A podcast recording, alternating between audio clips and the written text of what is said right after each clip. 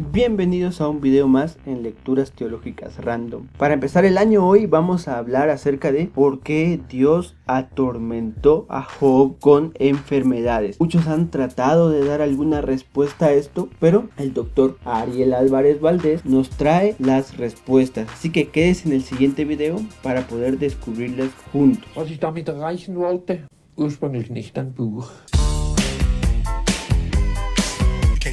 Para empezar, si usted leyó ya la historia de Job, lo primero que vendrá a nuestra mente es cómo alguien como Job, siendo justo, sufre tanto. Lo que hay que decir claro es que si la Biblia nos está diciendo que Job es justo, también la Biblia nos está dando a entender que nunca nadie le reclamó tanto a Dios como Job. Pero para esto hay que entender mucho el pensamiento. Con lo primero que quiero empezar es diciendo por qué Dios permite esto si en realidad Job es justo.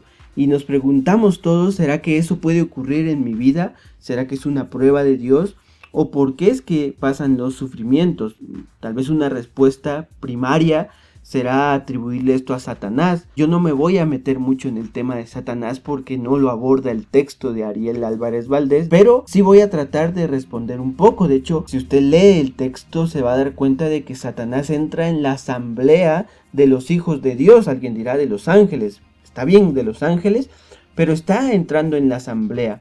Y Dios mismo es el que le manda y le dice, bueno, ponlo en prueba para que veamos si en realidad es justo como dice. Cabe rescatar que está en el epílogo o en el inicio del texto y al final del texto. Pudo haber existido algún Job mitológico del cual se basan los autores para escribir esto, pero en realidad es una novela, un poema al sufrimiento y al dolor. Entonces, ¿qué fue lo primero en escribirse? Fue el capítulo 1 y el capítulo 2 y el capítulo 42. Usted puede hacer la prueba, lea el capítulo 1 y 2 y el 42 y se va a dar cuenta que es ajeno a lo siguiente que vamos a ir explicando. Segundo, que el texto nos da a entender el pensamiento del judío el cual es el de la teología de la retribución. ¿Qué es la teología de la retribución? Es que los buenos van a obtener el bien y los malos van a obtener el mal. De que cuando alguien sufría era porque estaba en pecado porque había hecho cosas malas y cuando alguien era bendito era porque estaba haciendo cosas buenas. Algo que actualmente nosotros también de alguna manera estamos predicando, lo voy a decir así, pero en realidad lo decimos como es el karma, son las cosas de la vida, el que ama recibe amor, pero en realidad el texto está diciendo no, los justos también van a sufrir. Esto que refleja muy bien el pensamiento judío, si usted puede ir leyendo algunos textos en paralelo, yo le voy a dejar algunos textos como Éxodo 20, del 5 al 6 puede leerlo y se va a dar cuenta que no solo a la teología de la retribución se le atribuían dos cosas. Número uno, la teología de la personalidad corporativa. La personalidad corporativa era que el individuo podía sufrir por pecados de su abuelo o podía gozar bendición por bendiciones de su abuelo. Por eso es que Éxodo, que los textos que ya le dije, hablan un poco de Dios es el que castiga hasta siete generaciones después, o Dios castiga los pecados, o bendice las buenas obras de los antepasados. Entonces, los judíos al responder por qué un justo sufría, decían, de seguro su abuelo cometió pecado. Imagínese ahora usted pasar alguna especie de sufrimiento y que le digan es que su abuelo cometió pecados y uno preguntará, ¿y qué tiene que ver mi abuelo? Muy poco tiene que ver en mi vida, muchos dirán, yo ni siquiera lo conocí, otros dirán, bueno, mi abuelo era buena persona como para que yo esté pasando esto. Pero peor aún que le digan a uno, no hombre, fue porque sus antepasados de hace cuatro generaciones lo hicieron. Bueno, esta personalidad corporativa fue muchas veces la respuesta de los judíos para responder por qué alguien sufría o por qué alguien era bendito a pesar de que éste parecía ser injusto en su vida. Entonces salen dos profetas a la protesta y en el siglo VII antes de Cristo el pueblo judío fue en cautiverio y muchos empezaron a preguntarse si era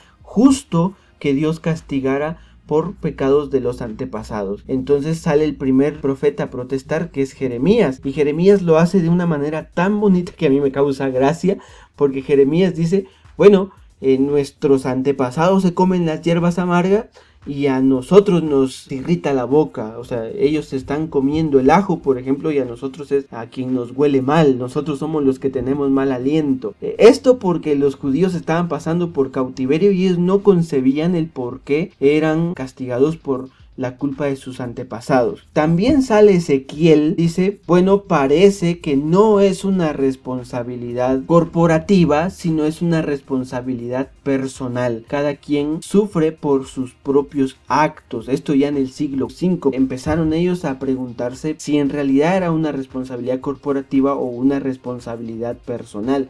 Ezequiel dice, es porque ustedes han cometido pecado. O sea, cada quien es responsable de sus actos. Esto empezó a causar mucha incertidumbre porque ya llegando al siglo IV, muchos dijeron y se dieron cuenta de que habían justos que no estaban viviendo tan bien y habían injustos que estaban viviendo bien. Entonces se preguntaron si en realidad la vida era una especie de karma o la vida en la vida había que pasar sufrimientos.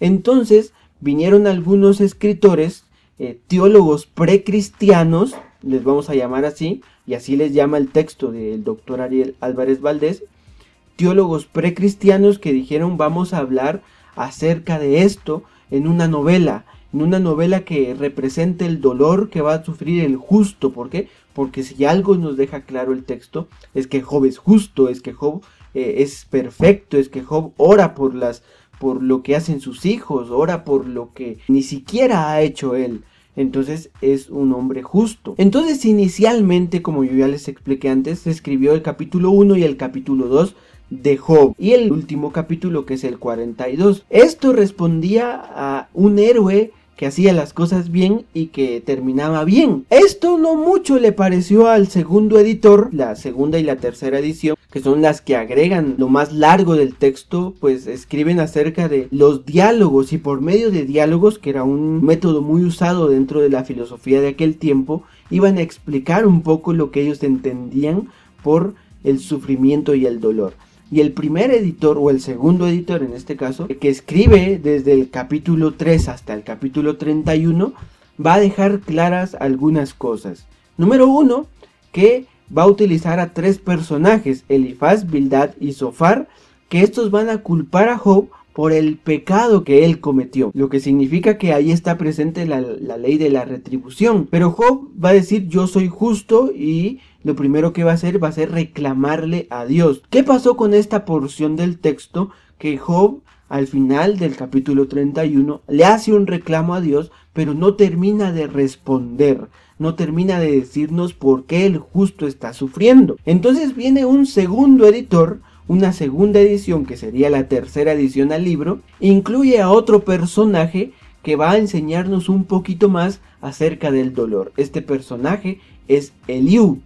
Y Eliú va a decir que al final de todo, Job va a seguir discutiendo con Dios, pero el dolor tiene un fin educativo, un fin en el cual todos aprenden del dolor y que el justo también va a pasar por el dolor y que el justo también va a tener que sufrir porque la vida es así, no es porque haya algún pecado, no es porque nosotros hayamos cometido mal, sino porque la vida es así y en la vida se pasan por dolores, muertes de seres queridos, pandemias como estamos viviendo ahora, o empezar un año más como ahora, sufriendo sin encontrar alguna razón.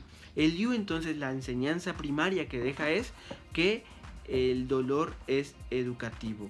El dolor todos lo vamos a pasar y nos va a dejar enseñanzas. Muy bien, al finalizar entonces Job termina discutiendo con Dios y Dios le dice, ¿dónde estabas tú cuando yo hice todo esto? Y no soy yo el dueño de la vida y no soy yo el que permiten que pasen las cosas en la vida para que todos aprendan. Nos enseñan que Dios al final va a estar presente con el justo, respondiendo todas nuestras incertidumbres, sí, y demostrándonos también que Él es soberano y que aparte de ser un soberano, nos acompaña.